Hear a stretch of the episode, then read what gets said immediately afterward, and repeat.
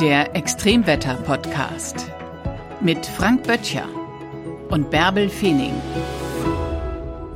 Moin und herzlich willkommen zur zehnten Folge unseres Podcasts. Und heute dreht es sich um ein Phänomen, das man lange Zeit für Seemannsgarn gehalten hat. Ja, heute geht es um die Freakwaves, auch Monsterwellen, Kavenzmänner genannt, riesige Brecher auf den Ozean. Und tatsächlich, es ist so, wie du sagst, wenn man mal 100 Jahre zurückdenkt und man stelle sich den Hamburger Hafen vor, die Schiffe kommen dort hineingefahren in den Hamburger Hafen, die Seeleute steigen von Bord und sie gehen vielleicht rauf zur Reeperbahn und besuchen junge Damen und erzählen dort imponierende Geschichten von all dem, was sie erlebt haben. Da ist, wird von der Riesenkrake berichtet, die man vielleicht an Bord bewältigt hat und da kann man dann stark imponieren.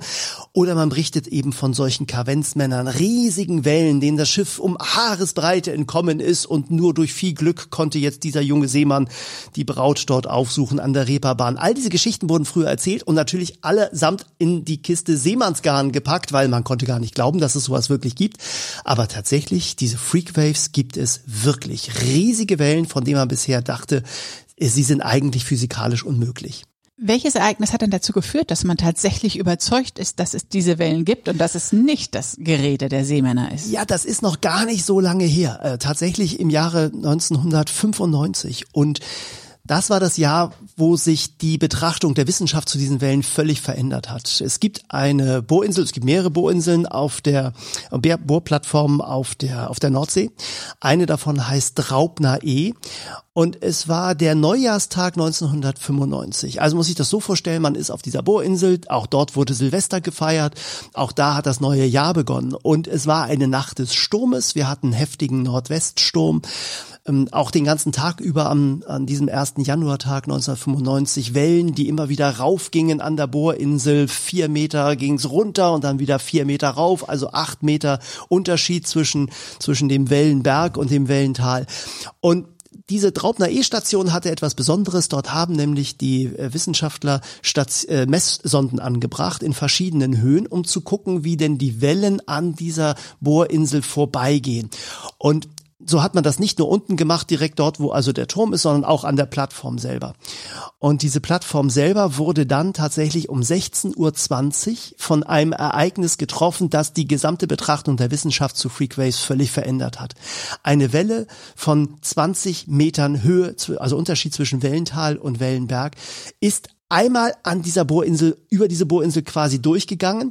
Und das muss man sich so vorstellen, das ist 16 Meter über dem normalen Wasserspiegel.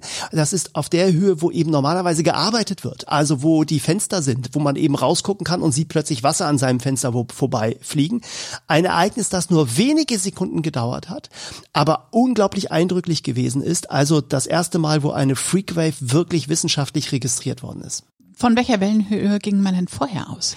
Früher dachte man eigentlich, Wellen können maximal 15 Meter hoch werden. Das ist ungefähr das, was man erwartet, wenn man eben den maximalen Orkan hat und der Wind eben die Wellen drückt. Und dadurch entsteht natürlich, man weiß das ja selbst auch, wenn man eben am Strand mal unterwegs ist und man hat keinen Wind, dann gibt's keine Wellen. Nimmt der Wind zu, hat man mehr Wellen, ist dann ein heftiger Sturm an der Küste, dann gibt's die großen Brecher.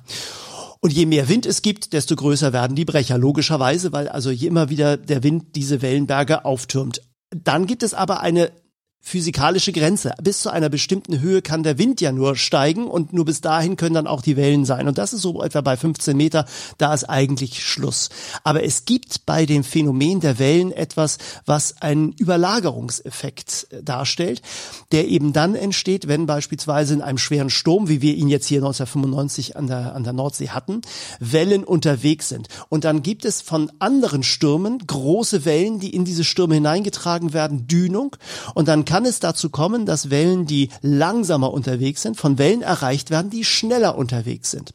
Und dann kann es dazu kommen, dass diese Welle, die schneller unterwegs ist, sich auftürmt auf die Welle, die vorher langsam läuft und plötzlich steigt eben an einer Stelle nur für sehr, sehr kurze Zeit der Wasserstand massiv an, es kommt zu dieser enormen Welle und wir haben das Phänomen dieser Freakwaves. Äh, tatsächlich, man kann es im Labor auch simulieren. Man lässt einfach so kleine Wellen im Labor, in so einem Schiffslabor immer so nach und nach kommen. Und auch da kann es passieren, dass die eine Welle plötzlich der anderen Welle vorher und der anderen Welle nachher die Energie abzieht und diese beiden Wellen sich plötzlich in einer Welle vereinigen in der Mitte und dann tatsächlich die dritte Welle, die zweite Welle in der Mitte, also die höchste wird und äh, es dann zu diesem Freakwave-Phänomen kommt. Also das ist inzwischen ein anerkanntes Phänomen. Gibt es weitere Belege dafür, dass es Freakwaves, Monsterwellen wirklich gibt? Ja, gleich im selben Jahr. Äh, ein ganz berühmtes Schiff, die Queen Elizabeth, großes Kreuzfahrtschiff, ist tatsächlich auf dem Weg in die USA. Das ist ja so ein Gebiet, äh, wo man auch mal Eisberge treffen kann. Wir wissen das von der Titanic. Äh, also da ist immer auf so einem großen, auf einem großen Meer immer mal viel los. Und äh, da ist die Queen äh, Elizabeth tatsächlich von einer von einer äh, 29 Meter hohen Welle kurz vor den USA getroffen worden. Ähm, auch das wurde dann äh, registriert und natürlich war damit auch schon klar, vor allen Dingen nach dem Ereignis am Anfang des Jahres, das gehört offensichtlich irgendwie zusammen und ein ganz besonderes Ereignis stellte dann nochmal das Kreuzfahrtschiff der MS Bremen dar. Kapitän Aje war damals an Bord im äh, Februar zwei, äh, 1900, äh, im Februar 2001. Es war der 22. Februar 2001, als der Kapitän sein Schiff durch einen Sturm in der Nähe der Antarktis steuerte. Es waren 99 Passagiere an Bord. Mehr Passagiere dürfen nicht an Bord sein, wenn man ein Kreuzfahrtschiff in Richtung ähm, Antarktis steuert. Da gibt es eben internationale Auflagen. Da dürfen nicht mehr Leute an Bord sein. Und diese 99 Passagiere und Besatzungsmitglieder haben, hatten sich die Antarktis angeschaut, waren dort direkt in den Gewässern vor Ort, haben sich Pinguine angeschaut und waren auf dem Rückweg in Richtung Argentinien, sind durch einen Sturm gefahren mit Wellen von vier, fünf, sechs Metern Höhe. Das ist schon ein, es war schon ein ausgewachsener Orkan. Und dann passierte das, was dort ausgesprochen ungewöhnlich ist und was man überhaupt nicht erwarten würde. Kapitän Aye stand oben auf der Brücke und sah mit einem Mal vor sich diese riesige, diesen riesigen Wellenberg sich auftürmen. Mm. Eine 35 Meter hohe Welle. Man misst immer den Unterschied zwischen Wellental und Wellenberg. Also das Schiff ging runter ging dann senkrecht rauf auf diesen Wellenberg und dann ist diese Welle eben auch tatsächlich dort gebrochen und hat von vorne das Schiff getroffen. Und es gibt Aufnahmen von einem Schiff, der, der Wilster noch aus dem Jahre 1970, da war bei dem Schiff vorne das gesamte Bug abgerissen worden von der Welle. Und auch hier hat diese Welle das Schiff von vorne getroffen, ist direkt vorne auf die Brücke hinauf und, also die Brücke selbst in 20 Meter Höhe, also über dem, über dem Wasser hat diese Brückenfenster zerlegt. Das Wasser ist äh, vorne auf die Brücke gekommen. Äh, alles unter Wasser, die Schiffstechnik ist ausgefallen, das Schiff war zwei Stunden manövrierunfähig in diesem wilden Sturm. Das muss man sich oh, ja immer vorstellen. Güte, Drumherum inzwischen Wellen von zehn Metern Höhe. Also das ist für die Passagiere und für die Besatzungsmitglieder alles gar kein Spaß gewesen. So schon nicht. Und jetzt hast du in so einem Sturm ein manövrierunfähiges Schiff, nachdem eine solche Freakwave dir die Brücke zerlegt hat. Und Kapitän Ai ist es dann eben damals geglückt, tatsächlich die Hilfsmotoren wieder in Gang zu setzen und äh, dann das Schiff aus dieser Gefahr zu bringen. Es ist tatsächlich keinem was passiert, wie durch ein Wunder. Aber das war nochmal so eindrücklich, dass seitdem wirklich klar ist, es gibt diese Freakwaves und sie sind äh, enorm gefährlich, ja. Ja, und was bedeuten diese hohen Wellen für die Belastbarkeit von Schiffen? Also da muss ja ganz anders ein Schiff ja. Äh, konzipiert werden, wenn man weiß, dass da solche Kräfte draußen auf dem ja, Ozean werden. Sie sind extrem selten, aber natürlich ist es so, wie du sagst, der Wasserdruck bei so einer Welle ist gigantisch. Da wirken Tonnen an Last auf jeden Quadratzentimeter eines einer solchen Außenwand äh, und äh, die wird einfach mühelos eingedrückt. Also mhm. es gibt äh, Schiffe, die wirklich völlig deformiert werden von solchen von solchen Wellen und wenn die Welle tatsächlich bricht an der Stelle, wo sie das Schiff trifft, wird, werden wirklich Löcher in die Schiffe geschlagen. Also man kann äh, insofern hatte die hatte die MS Bremen wirklich Glück, äh, dass sie dieses überlebt haben. Es gibt eben Berichte von Schiffen wie ähm, von der MS München einem äh, Schiff, das äh, von so einem Sturm wirklich von so einer Welle verschluckt worden ist. Äh, die konnten gerade noch ein SMS, äh, SMS-Zeichen, ja, genau, das ist die moderne Art, aber es war SOS äh, damals, äh, da gab es noch SMS noch nicht,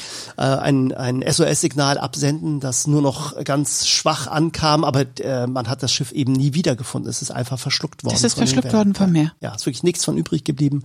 Äh, die gesamte Besatzung äh, natürlich gestorben. Also und das geht in Sekunden. Das Schiff ist, schwimmt quasi auf der Welle nach oben, also wird von vorne, wenn es nicht getroffen wird, gleich untergeht. Und auf der Rückseite der Welle schießt es dann senkrecht nach unten und dann geht's natürlich direkt in die Fluten hinein und dann ist man innerhalb von Sekunden weg. Und das früher ist wie man, Achterbahn ist es, nicht? Ja, das ist aber eben so, dass man unten nicht wieder aufgefangen wird, sondern dann ja. geht's eben so, als würde bei der Achterbahn am unteren Ende einfach, einfach die Achterbahn enden und man hat dann den freien Fall in die Fluten. Gibt es denn inzwischen irgendwelche Strategien, wie man sich als, als Kapitän verhält? Wobei wenn es so ein großes Schiff ist, das kann man ja gar nicht so schnell in der, in der, im Kurs ändern. Ja, enorm schwer. Also es ist tatsächlich so, dass früher immer davon ausgegangen ist, man sollte diese Wellen direkt von vorne nehmen.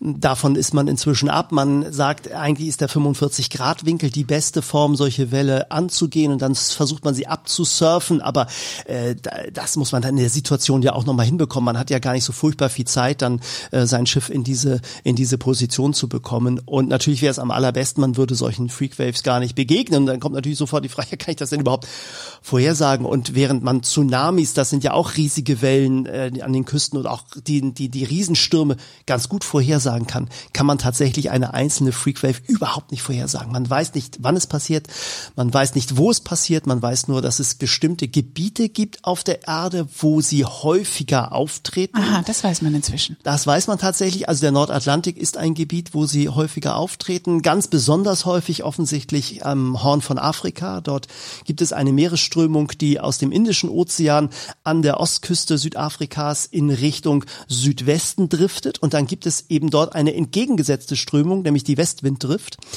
die ähm, dann um den um äh, die Antarktis herum in Richtung in, in Richtung Osten strömt und genau an diesen Stellen gibt es Verwirbelung, da gibt es eben auch diese Gegenströmung und wenn dann eben durch Stürme eine Gegenströmung verursacht wird, die auf Wellenberge trifft, die von Nordosten hereinstürmen, dann kann es eben sein, dass es diese Überlagerungseffekte gibt und deshalb treten dort besonders häufig solche besonders großen Wellen auf.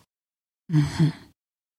Ähm, sagt man, spricht man eigentlich immer von Monsterwellen oder Freakwaves oder differenziert man da auch noch weiter?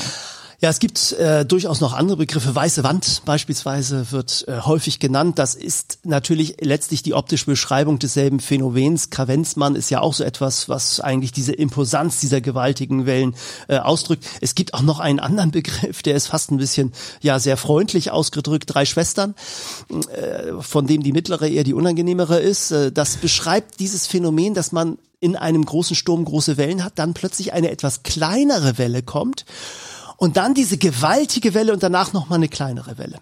Also eine sehr unangenehme Schwester und dann zwei der etwas freundlicheren Art. Und das beschreibt auch nochmal dieses Phänomen, dass die mittlere Welle die Energie der beiden anderen Wellen abzieht und die sich dann einmal in dieser mittleren Welle eben bündeln äh, und die dann im Zweifel eben auch bricht, weil das ist eben die größte Gefahr, dass diese Welle eben so schnell, so steil aufschießt, dass sie gar keine andere Möglichkeit hat, als wieder nach vorne in sich zusammenzusacken und zu überschlagen. Ähm, und äh, sie existieren tatsächlich auch nur für, für wenige Sekunden. Sie sind immer nur sehr, sehr kurz da, so dass man also wirklich überhaupt gar keine Vorwarnzeit hat. Wenn so ein Kapitän so eine Welle vor sich sieht, dann ist das ein Phänomen, das dauert mal gerade 40, 80 Sekunden und dann ist das, ist diese Welle auch schon wieder weg, zusammengebrochen, sackt wieder in sich zusammen. Es ist nur ein ganz kurzes Phänomen dieser Überlagerung von, von mehreren Wellen. Und da muss man auch schon wirklich großes Pech haben, dass man mit dem Schiff genau an dieser Stelle ist. Aber es zeigt eben, äh, sie sind nicht ganz so selten, wie man, sie, wie man früher gedacht hat. Heute kann man sie mit der Fernerkundung ganz gut erkennen. Man kann mit Satellitenauswertungen sehen, wo diese besonderen Wellen auftreten, weil man einfach die Oberflächenhöhe mit Radar messen kann.